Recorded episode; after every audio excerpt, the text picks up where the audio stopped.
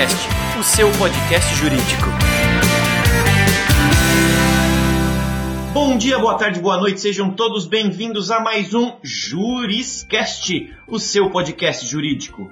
Hoje, novamente aqui na mesa, estou eu, Thiago Facchini, e o grande jornalista Giovanni Arseno, bom dia. Bom dia, Tiago. Bom dia, doutor Felipe. Antes de tudo, parabéns pelo currículo aí. Acho que a audiência vai ouvir o currículo e vai ficar extasiada também, igual eu fiquei. E, bom, eu vim aqui hoje extremamente preparado para argumentar. Show de bola. Hoje, para nossa audiência, onde quer que vocês estejam, saibam que a gente vai falar de uma pauta super legal. A pauta do Juriscast de hoje é argumentação jurídica. E nesse assunto tão legal, a gente tem aqui uma referência, um, um, um especialista no assunto, doutor Felipe Assenzi, que é advogado, pós-doutor em Direito pela Universidade do Rio de Janeiro, doutor em Sociologia pelo Instituto de Estudos Sociais e Políticos e cientista social formado pela Universidade do Estado do Rio de Janeiro. Além desse currículo riquíssimo, ele também escreveu o livro Curso Prático de Argumentação Jurídica, que aborda o papel da argumentação no mundo contemporâneo e a relevância dessa técnica nas práticas jurídicas. Então, é, seja aqui bem-vindo e ovacionado pela nossa audiência é, jurídica, doutor Felipe Assen, seja bem-vindo ao Juriscast. Oh, obrigado, obrigado. É uma honra estar aqui com todos vocês. Tiago, Giovanni, vocês são isso tudo mesmo aí. É uma honra estar aqui. É, para falar desse tema que é um tema que desperta muita curiosidade, que muita gente bate cabeça, né? Que é o tema da argumentação jurídica. Eu que sou ainda um grande curioso da argumentação, apesar de já ter escrito alguns livros, dar muito curso, a gente sempre ainda acha que pode aprender novas estratégias, novas técnicas. E estamos aí para di discutir com vocês esse tema bem legal. Legal, dizem legal. que a chave do aprendizado e inovação é a constante curiosidade, né? Então acredito que você está no caminho certo. tá. Doutor, então vamos começar. Olha só, é... a começar pelo livro que o doutor escreveu sobre o curso prático, né, de de argumentação jurídica é um pouco é curioso assim, né? Ter um livro, um curso prático de argumentação jurídica. Eu gostaria que o doutor começasse a, a, a, nossa entrevista falando um pouco desse livro, como é que é a estrutura dele, que tipo de conteúdo o advogado vai encontrar dentro desse livro.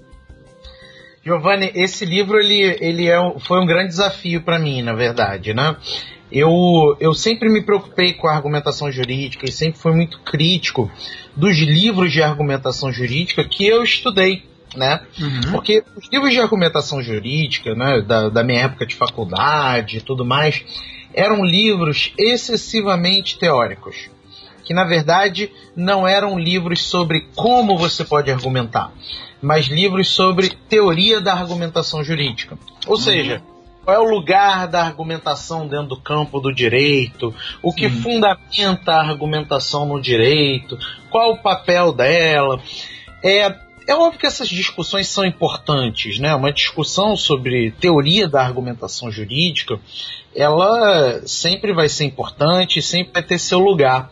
Mas dentro dos livros eu nunca achei um espaço em que eu visse assim, tudo bem, em termos práticos, o que, que eu faço? termos uhum. práticos. Mais que exista aqui uma discussão sobre qual a natureza jurídica da ação jurídica. Como que eu posso ser um advogado melhor? Como que eu posso persuadir melhor as pessoas? Né?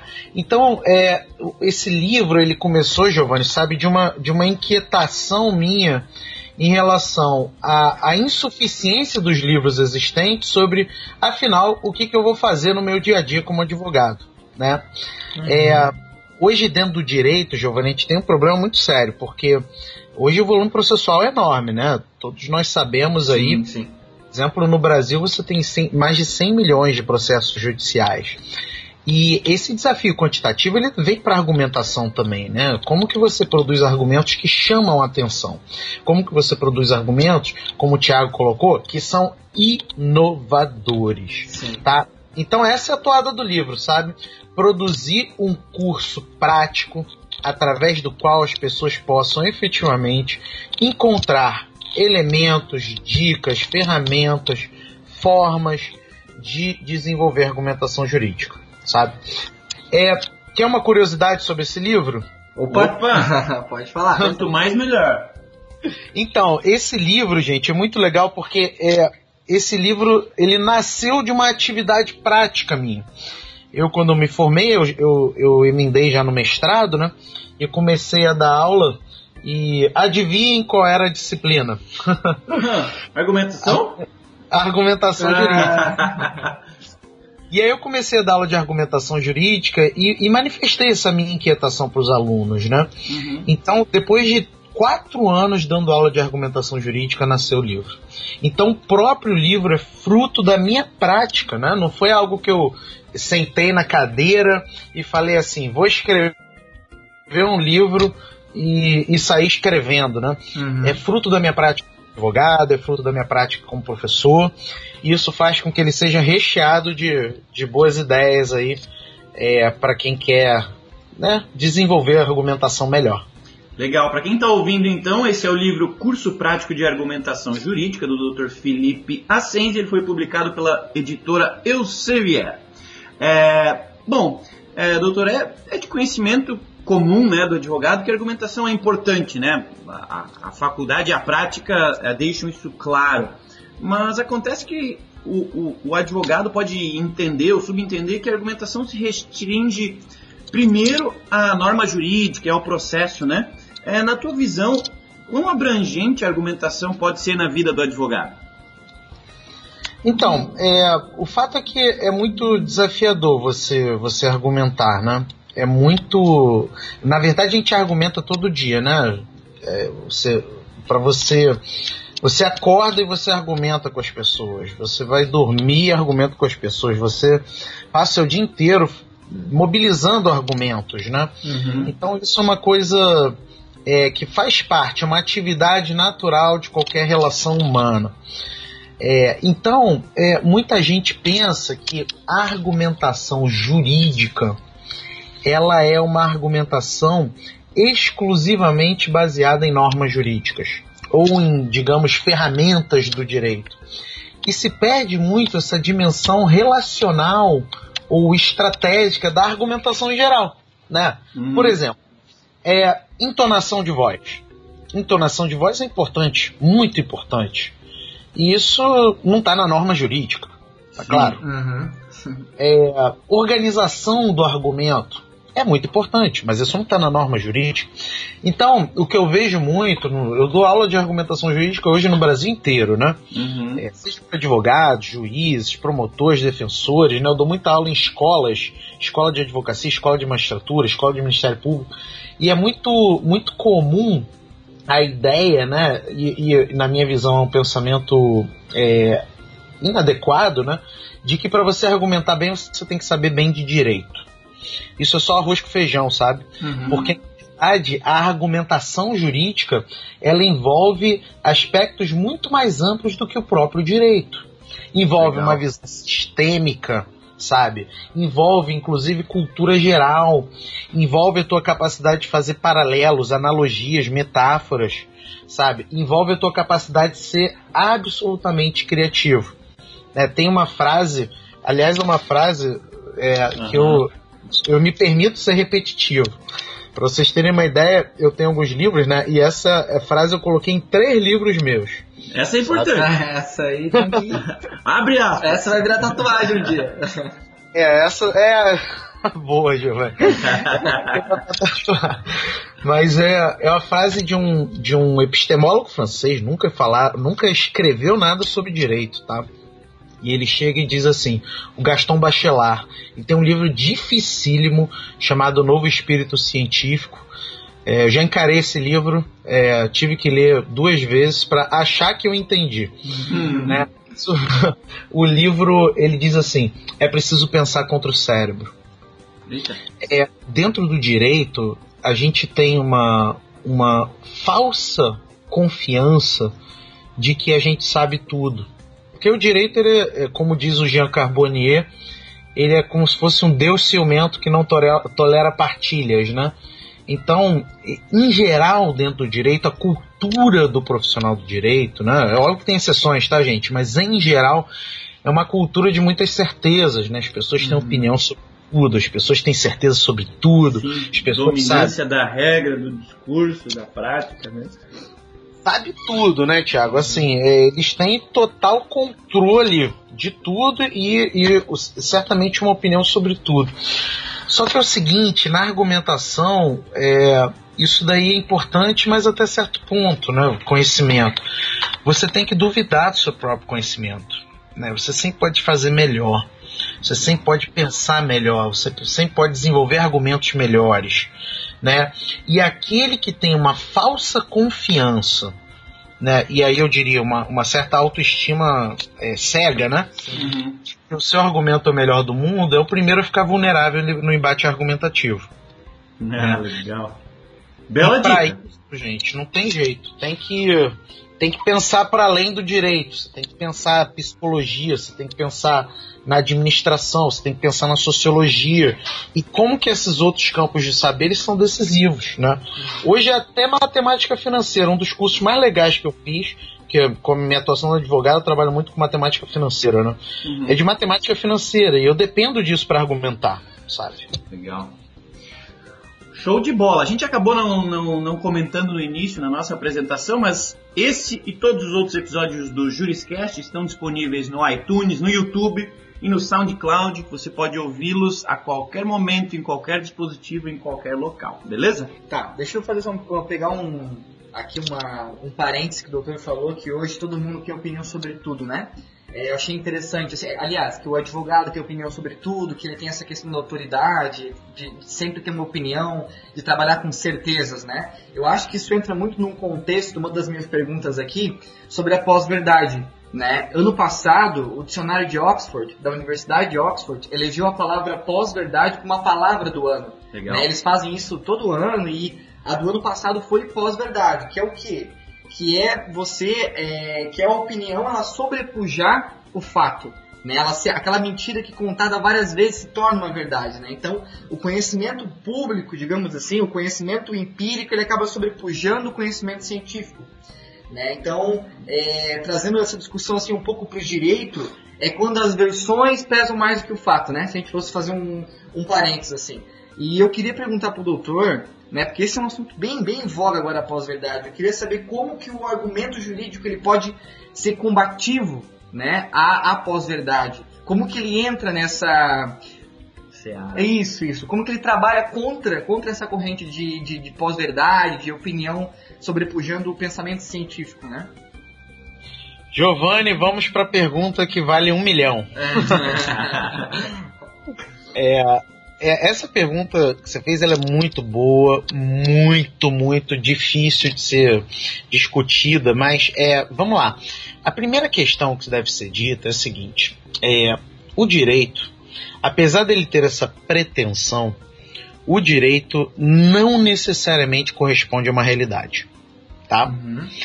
É, primeiro porque o direito ele é sempre uma visão é, estática do que deve ser o futuro. Né? Então você aprova uma norma né, no presente e você vai lá e tem a pretensão de que essa norma estática, porque a rigor ela não muda, né? Sim. que ela regule situações futuras. Então existe sempre uma certa imperfeição, uma certa é, discrepância entre o direito e a realidade. Isso é um problema é, estrutural do direito, tá? Qualquer norma que seja aprovada hoje, ela não vai dar conta de toda a realidade social. Né?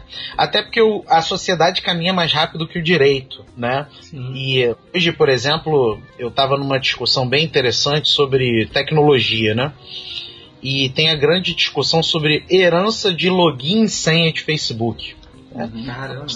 Ela tem login e senha do Facebook. E aí, é, os herdeiros podem herdar? Não podem herdar? Pode ler o chat? Não pode ler o chat? Então, são coisas que o Código Civil de 2002 não tinha Facebook, né? Então a sociedade sempre caminha mais rápido que o direito. Isso faz que a sociedade sempre desafie a capacidade do direito de dar respostas a ela. É, isso faz com que dentro do direito você tenha sempre o desafio de, de argumentar. Né? Porque eu, como advogado, o que, que eu vou fazer? Eu vou tentar identificar elementos do Código Civil que me permitem discutir se é, pode ou não her- herdar login senha de Facebook. Né? Uhum. É, Mas o, o desafio eu acho que vai mais embaixo, né? Existe uma incapacidade do processo judicial. Então, além de você ter a incapacidade do direito, você tem a incapacidade do processo judicial de encontrar a verdade. É, por quê? Pensa só, Giovanni, é, todo processo judicial ele é uma reconstrução. Né? O fato já aconteceu, o fato já aconteceu. Né? As coisas já aconteceram, já aconteceu estupro, já aconteceu a falta de pagamento, já aconteceu a injúria, já aconteceu, né? Uhum. Através do processo você reconstrói o fato. Só que é o seguinte, as partes podem não saber o que aconteceu, as partes podem saber parcialmente o que aconteceu, as partes podem imaginar o que aconteceu, as partes podem mentir sobre o que aconteceu. O juiz, o advogado não estava lá quando aconteceu, o juiz não estava lá quando aconteceu. O desembargador, ministro, muito menos. Eles só leem uma folha de papel.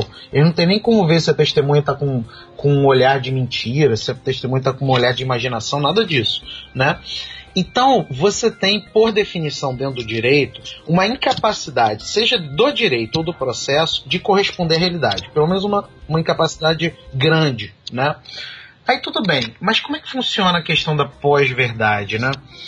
É, e aí eu, eu, acho que a gente entra num terceiro aspecto, que é não só o direito e o processo, mas o profissional do direito. Uhum. É, é, incrível. E, e, eu, e eu acho, gente, que é uma questão de. que, que supera o problema jurídico e vira quase um problema psicológico ou sociológico para ser explicado, que é o seguinte. É muito comum você ver advogados que é, falam mal muito de parlamentares, dizem que são comprados, são corruptos. E aí, quando a lei é aprovada, eles acreditam totalmente que existe intenção do legislador e fazem intenções democráticas, digamos assim, do que está na norma, né? É, e na verdade não são democráticos, são o que ele espera que seja a intenção do legislador, mas ele não pode falar que é a, a interpretação dele e fala que na verdade é a interpretação do legislador. Tá claro isso? Claro. Sim. É, então isso acontece muito dentro do direito, quando as pessoas transpõem suas opiniões pessoais em interpretações supostamente legítimas, democráticas, republicanas e tudo mais. Quando você está escrevendo um livro é menos problemático, mas o problema é quando você é um juiz e você está julgando e você está travestindo a decisão judicial, que deveria ser republicana, de uma opinião particular, uhum. sabe? E aí, quando a pós-verdade, gente, ela encontra a institucionalidade estatal, aí é que é complicado. Sim. Por quê? Porque enquanto eu estou no mundo da opinião, eu estou no mundo da opinião. Mas quando eu tenho a capacidade de converter a minha opinião em oficialidade estatal, isso gera um desafio muito complicado, né? A gente tem uma, Pega o Brasil, uma pós-verdade institucionalizada, né? É. É. E isso, como no Brasil, especialmente, o cidadão ele é muito fraco perante o Estado, né? Uhum. É, quando você tem pós-verdades consolidadas do ponto de vista estatal, é, você pode ter situações antidemocráticas, né? Uhum. Seja no judiciário, seja no, na defensoria pública, no Ministério Público, na advocacia pública. É, nós ficamos muito vulneráveis, essa que é a verdade. Então, pós-verdade é um problema sério dentro do direito. Uhum. É, então eu, eu achei bem, bem interessante a, a, a, fala do doutor, principalmente porque eu faço um paralelo com o jornalismo, assim, também, sabe? Sim. Da questão do, da, da, da, verdade e você ter uma interpretação. É, como é difícil interpretar uma verdade, né? E ah, quando ela é apoiada, em, né, nesse caso, nesse exemplo, com uma lei, ou no caso jornalismo, com um segundo argumento, ela passa a ter valor de verdade, né? Sim, que exatamente. Passa, pode passar a ser considerada uma. É, é o conceito da, da, da da pós-verdade aplicado na prática, né? Sim. Então, o, o peso que essas afirmações, que essas conclusões ganham é que acabam por poder prejudicar os envolvidos, ou alguma parte envolvida, né? Sim, é, é aquela história, o Foucault ele diz muito isso, né? Ele, o Foucault tem um livro chamado As Palavras e as Coisas, né? Uhum. E as palavras importam mais do que as coisas, uhum. né? É, e, e o, o, direito, especialmente a partir do, do, do, aspecto argumentativo, dependendo de quem diz, ganha um aspecto de verdade enorme. Sim, sim. Exemplo, o argumento, o argumento, da reserva do possível dentro do direito constitucional. Ou seja, você tem o direito, mas o direito fica condicionado à capacidade econômica do Estado de custeá-lo. Isso não está em lugar nenhum, não está na Constituição, não está em lugar nenhum. Mas isso é visto como verdade por muita gente. Uhum. Certo. Então agora olha só, então agora a gente vai um pouquinho, entrar um pouquinho, vamos mergulhar um pouquinho dentro do livro do doutor, né? Eu só, eu só não vou esfregar as mãos assim que é de animação, senão vai estragar o microfone, vai, vai ficar ruim o áudio, mas vamos lá então. Imaginem que eu esfreguei as mãos. Então, doutor, vamos aí pensar no argumento, né, como, como, como objeto, né, a ser estudado.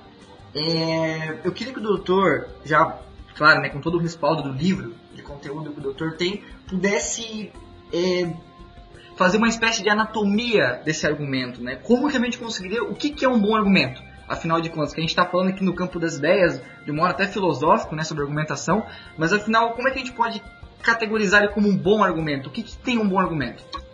Uhum. É, show de bola. O, isso é um dos grandes desafios, porque a premissa do livro é a seguinte: não existe argumento perfeito, tá? Não existe argumento perfeito. Aquele que acha que tem o argumento perfeito, ele tá numa roubada. Ele vai ser o primeiro a cair, porque não adianta você achar que o seu argumento não vai ser posto à prova, à discussão, ao embate, né? Uhum.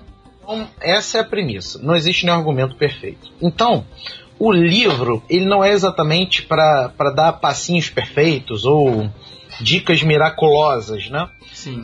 Pelo contrário, até critico quem tenta fazer isso. O livro ele é como se fosse um curso de defesa pessoal. Ou seja, você tem o seu argumento imperfeito, como qualquer argumento é. Mas que estratégias você pode adotar para que, mesmo que o seu argumento sendo imperfeito, que todo argumento será, você consiga fazer com que ele prevaleça, que ele seja visto pelas pessoas como algo razoável, que ele encoraje as pessoas a aderirem a ele, né? Então o livro ele tem essa toada. Eu acredito que alguns elementos são muito importantes para você chegar num argumento é, que tenha maior probabilidade de êxito na persuasão. Primeiro, você tem que saber o que, que você está falando, né? Tem gente que entra no embate argumentativo e não sabe o que está falando. E vocês, vocês são jornalistas, né? E, e vocês sabem é, muito bem identificar, às vezes, quando as pessoas não sabem o que estão falando. É, o, o bom jornalista, ele sabe perguntar, e vocês fazem perguntas excepcionais aqui. É, e ele sabe bem essa, identificar isso, né? Nós juristas ainda não sabemos, tá? Em geral, o jurista acha que a performance ela se sobrepõe ao conteúdo simplesmente, né? Mas você tem que saber o que, que você está falando. Por quê? Porque senão, um, seu argumento vai ser superficial. E dois, seu argumento vai cair rapidinho quando você estiver no embate argumentativo. Sabe? Uhum. O embate argumentativo é o que faz com que as máscaras caem. Com que uma pessoa que tem um argumento superficial, é, ela não consiga subsistir, porque quando vem o subargumento, quando vem o argumento contrário, ela não sabe o que fazer, porque ela não tem ferramentas de conteúdo para isso. Legal. Isso é muito comum às vezes quando as pessoas vão fazer discurso Aí você pergunta assim, Ei, não vai ter pergunta não? Aí a pessoa, não, não vai ter pergunta, só isso. Ela não se preparou porque poderia vir adiante, talvez. É, exatamente. Então eu acho que esse é o primeiro aspecto, sabe? Você tem que saber o que, que você está falando. Legal. Segundo aspecto é que você tem que ser interdisciplinar.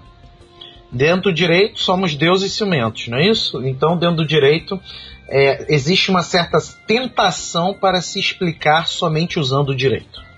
Tá? Uhum. E isso faz com que as pessoas tenham uma visão muito limitada dos problemas jurídicos. Que os problemas jurídicos são problemas sociais, são problemas econômicos, são problemas políticos, são problemas culturais. E para isso você precisa da política, você precisa da economia, você precisa da, da, da, da sociologia, da antropologia para resolver. Uhum. Então, hoje o profissional do direito ainda tem uma visão muito limitada dos problemas jurídicos, porque tem uma visão de que acha que ele resolve somente com o direito. Não estou dizendo que o direito não te ofereça uma resposta muito boa. Às vezes ele pode oferecer, mas o argumento não é somente jurídico. E quanto mais interdisciplinar você puder ser, maior é a probabilidade de êxito. Sim. Uma terceira coisa, gente, é, é importante você saber com quem você está falando. E eu não estou dizendo que é para você falar o que o teu interlocutor quer. Eu sou absolutamente é, opositor dessa ideia é, utilitarista, né? De você trabalhar o seu argumento com base no que a pessoa quer ouvir, sabe? Eu acho até eticamente bastante duvidoso. E eu, como advogado, eu, eu, eu acho que isso daí não é um parâmetro ético adequado, né? com uhum. todo respeito quem acha, né? Uhum. Mas eu, o que eu digo é o seguinte: quando você tem que saber quem você está falando, é para você adequar a linguagem ao interlocutor. Eu vejo, às vezes, muitos, muitos advogados, não necessariamente no embate argumentativo com outro advogado, mas conversando com o cliente, né? Sim. Aí o cliente fala assim: os autos estão conclusos. Dependendo do cliente, é, vai entender completamente errado, né? Uhum conclusos, para quem estiver ouvindo a gente aí não é do direito, concluso é o seguinte: está lá na mesa do juiz para o juiz despachar.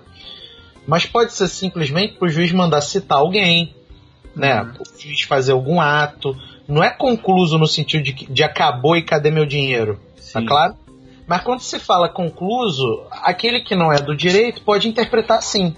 Eu interpretaria assim se não fosse do direito. Sim, a palavra, né? Sim, a gente a até, a semântica da palavra. É... Sim, até apenas abrindo um parênteses aqui, a gente vivencia muito isso aqui no ProJuris, a gente, né, comercializa um software jurídico para escritório de advocacia e grandes empresas.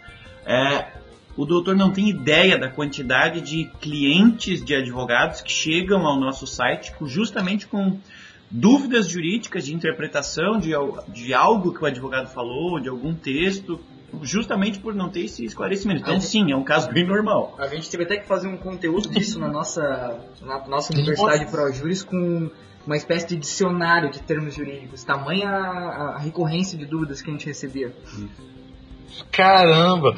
É, essa ideia, né? Então vejam aí como que isso mobiliza bastante, né? O problema da linguagem. Chega até vocês, vocês passam a ser uma espécie de dubladores do direito.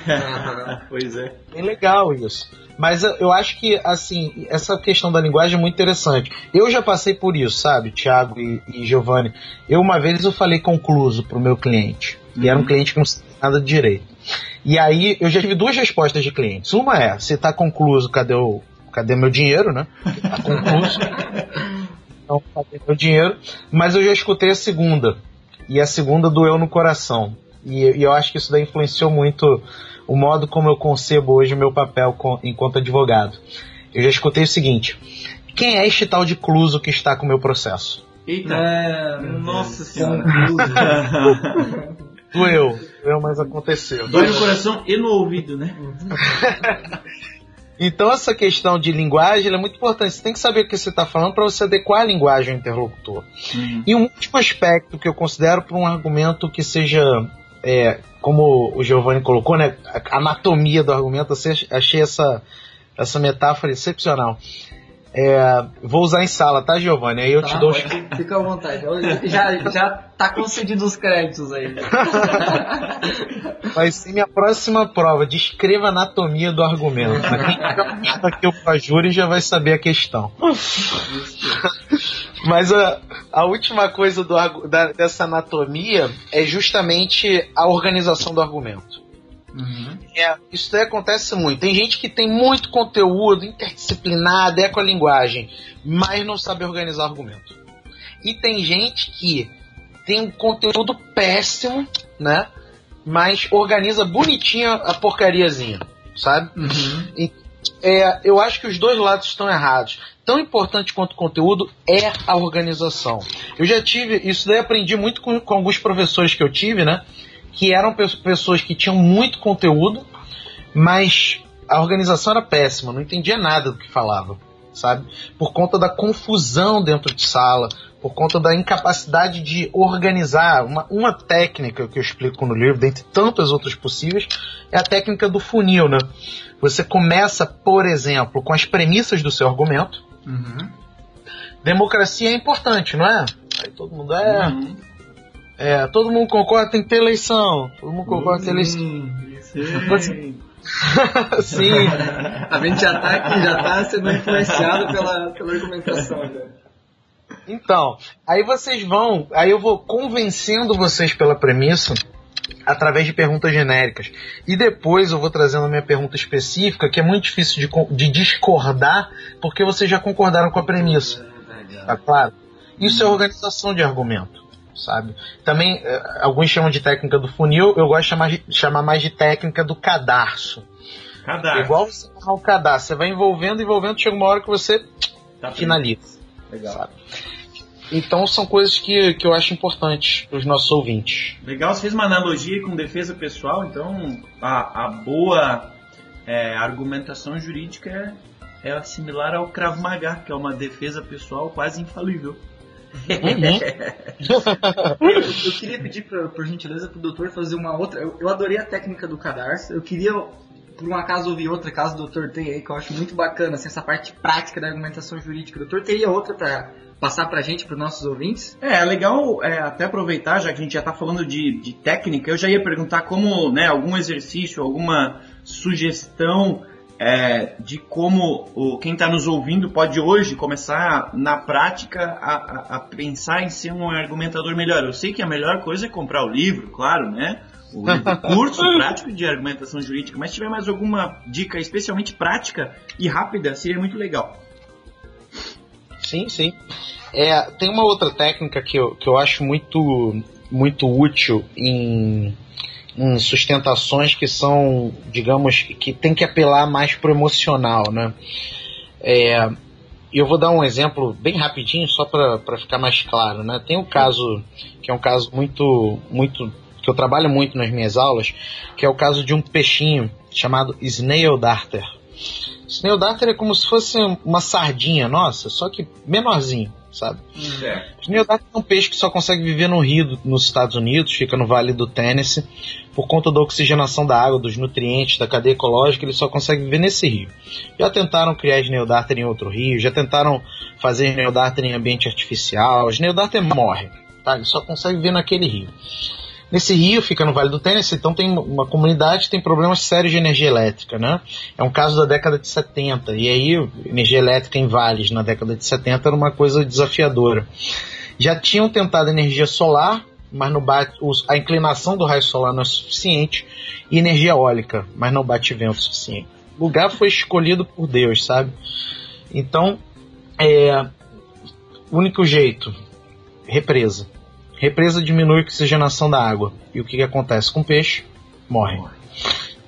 É, como é que se resolveu a questão? O movimento ambientalista propôs uma ação, a ação foi subindo até o, a Suprema Corte Americana. E o argumento do movimento ambientalista é o argumento de emoção. É, o Neodarta ganhou, tá? O Neodarta ganhou. Eles a barragem. É, e aí já tinham gasto mais de 10 milhões na construção da barragem. 10 milhões na década de 70 é muito dinheiro, né? Uhum. É, hoje ainda é, mas na década de 70 era ainda mais. Então, o argumento no movimento ambientalista foi o seguinte: este peixe ele pode ter a cura para as doenças da humanidade. Esse peixe pode ter a cura para o câncer. Ainda não tinha HIV na época, né? Mas certamente se tivesse, o movimento ambientalista usaria. É, ele tem a cura do câncer, ele pode criar uma, uma doença que ainda nem existe. E aquele juiz que condenar esse peixe à morte, ele pode estar condenando a humanidade. Nossa, Isso é uma de emoção. Tá claro?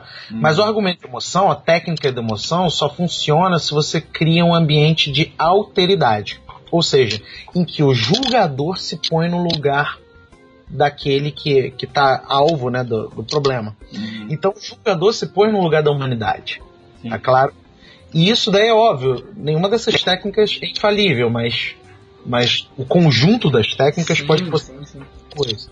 Legal. Então a técnica é baseada em emoção, mas só funciona com alteridade. Não adianta vir chorando dentro da audiência. Não é assim que funciona. É, a emoção passa, primeiro, por uma estratégia de sensibilização uhum. e segundo, uma estratégia de é, você efetivamente criar alteridade, se colocar no lugar do outro. Senão Funcionou ficar... com a gente. É, eu tava, eu tava, Desculpa, eu tenho que limpar uma lágrima aqui, eu quase chorei com o peixinho, coitado. Os ouvintes podem até colocar no Google imagens aí, Snail Darter, para se emocionarem ainda mais. Legal. E, doutor, quando o, o advogado entendeu que o seu argumento já foi vencido, qual é a melhor coisa que ele pode fazer nesse momento? Então, argumentos podem ser vencidos, né? E argumentos podem não ser aderidos por diversos motivos. É, primeira coisa é o advogado partir da premissa de que não necessariamente o argumento dele é ruim. Pode até ser, tá? Uhum. Mas não necessariamente. Às vezes as pessoas elas, elas é, abandonam uma estratégia argumentativa ou elas deixam de lado um argumento porque simplesmente não tiveram aderência, né? Hoje, inclusive, uma das minhas estratégias quando eu vou produzir argumentação é logo fazer um artigo. Logo mobilizar a comunidade, logo uhum. despertar a discussão. Eu já tenho uma coisa nova aí que eu não vou falar agora, mas gente, eu vou lançar aqui com vocês mais para frente, eu já fico compromisso, né? Que é um argumento bem interessante, baseado num, num aplicativo que eu estou desenvolvendo, bem legal. Uhum. E a gente vai pode fazer aqui no ProJuris aqui a discussão sobre isso. Né? Mas o, o fato é que o, o argumento não necessariamente é ruim, né? mas ele pode não ser aderido. Ele pode não ser aderido porque não teve organização, ele pode não ser aderido porque não teve linguagem adequada, ele pode não ser aderido porque não houve vontade política. Uhum. A gente sabe, né? Giovanni falou aí sobre pós-verdade, né? Uhum, uhum. Então, a pós-verdade também é um mecanismo de anulação de argumentos. Não Sim. com base na qualidade, mas com base é, nos interesses, né? Então, é, a primeira coisa eu acho que é essa. É, não, não interprete como falta de qualidade. Mas é aquela história, quando a gente vai lançar um produto no mercado, ou quando a gente vai lançar alguma coisa, a gente faz teste, né? Então, o advogado, para saber se o problema é de qualidade, tem que ouvir. Eu, quando vou lançar qualquer argumento, eu peço para os meus amigos: ó, oh, dá uma lida, dá uma olhada, você pode criticar. Eu não, não faço argumentos que eu testo quando eu os lanço. Eu uhum. testo antes. Né? E assim dentro do direito. Agora, ele foi vencido. Como proceder? Primeiro tem que analisar se foi um problema de qualidade ou outro problema. Né? É, se o problema for de qualidade, aí ou você melhora o teu argumento ou você abandona o teu argumento. Porque existem argumentos que não tem como salvar. Sim. Tá? As pessoas acham que tudo é válido. Não é não. Tem muita coisa que não dá para salvar. Tá? É, agora, tendo possível, sendo possível aperfeiçoamento, sendo possível salvar, né? Eu acho que cabe a você escutar muito os outros. Né? E é escutar parece trivial, mas dentro do direito é um problemão, gente, um problemão. Doutor, agora para presentear a nossa audiência aqui, pegando tudo que o, que o doutor falou sobre a, um pouco de técnica, um pouco de conteúdo, sobre a história da argumentação jurídica, eu, eu gostaria que o doutor sugerisse, é, e essa sugestão que o doutor vai dar estará na nossa na descrição desse podcast, Queria que o doutor sugerisse alguma, algum, alguma argumentação, seja um vídeo, seja um áudio, ou um, até um artigo. Uma série, é, isso, um, uma, uma filme, isso, né? isso, alguma coisa assim, um pouco mais contemporâneo também, pra gente fugir um pouquinho daqueles clássicos que a, a maioria da, da, talvez as pessoas já conheçam, aquele, né, o, eu, eu tenho um sonho, né, que é um argumento fabuloso, mas já é de conhecimento público, talvez, uma, uma coisa um pouco mais contemporânea Queria que o doutor surgisse um argumento assim que, pô, o doutor viu e eu queria que isso aí. Além do do peixe, né? Isso, exatamente. eu queria que, é, que outras pessoas tivessem acesso a esse argumento também. Queria que o doutor fizesse uma sugestão para os nossos ouvintes aí. Bom, vamos lá. Vou falar de duas, pode ser? Pode, claro. Bom, primeiro é uma, uma que é muito famosa, mas que por incrível que pareça, muito advogado não sabe, né? Ou, ou nunca ouviu falar, que é o argumento famosíssimo do Sobral Pinto, né? Que foi um dos grandes advogados brasileiros e, e atuou muito na defesa de, de pessoas vulneráveis, né? De presos e tudo mais, inclusive do Luiz Carlos Prestes. Uhum. E presos em situações de degradantes, inclusive o próprio Prestes. E aí ele entrou com uma petição é, pedindo o seguinte, para que aplicassem a lei de proteção aos animais aos presos que a lei de proteção aos animais, ela garantia tratamento digno aos animais. então, o, o, o, preso, pelo fato de ser ser humano, ele não poderia ser tratado pior que um animal. Então, que se aplique a lei dos animais, né? Legal. É, então, foi um argumento bem interessante. Não foi exatamente uma analogia entre animais e, uhum. e, e humanos, até porque o humano é animal, né? Mas nesse sentido jurídico. Mas foi, na verdade, uma maneira dele é, causar uma certa comoção.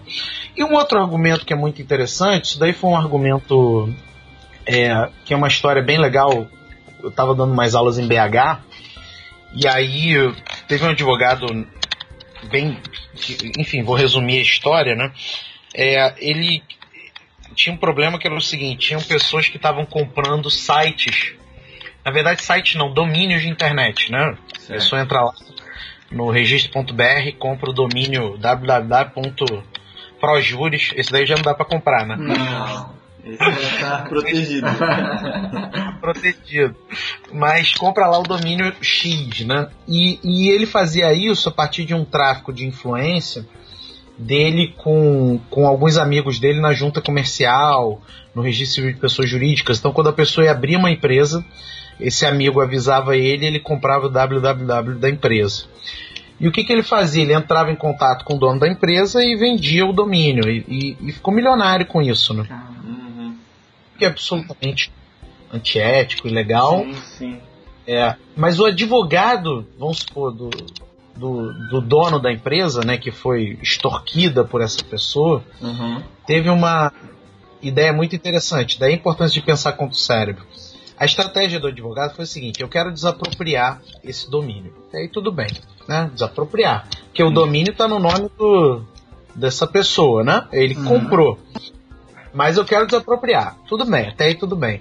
Mas dentro do direito, é, quando a gente fala de desapropriação, é, e quando a gente fala de bens, a gente fala de bens físicos, né? Um carro, uma cadeira, uma porta, um apartamento.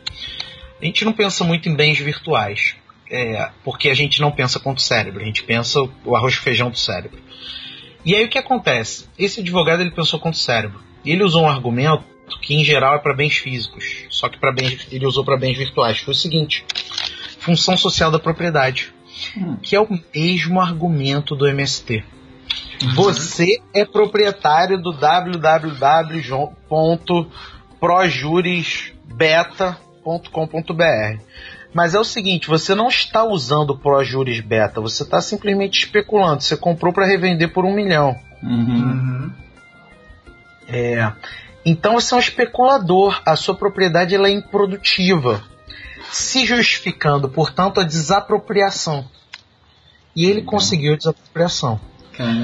Então, é, o argumento não é que o argumento seja original, é que ele teve uma postura de pensar contra o cérebro, sabe?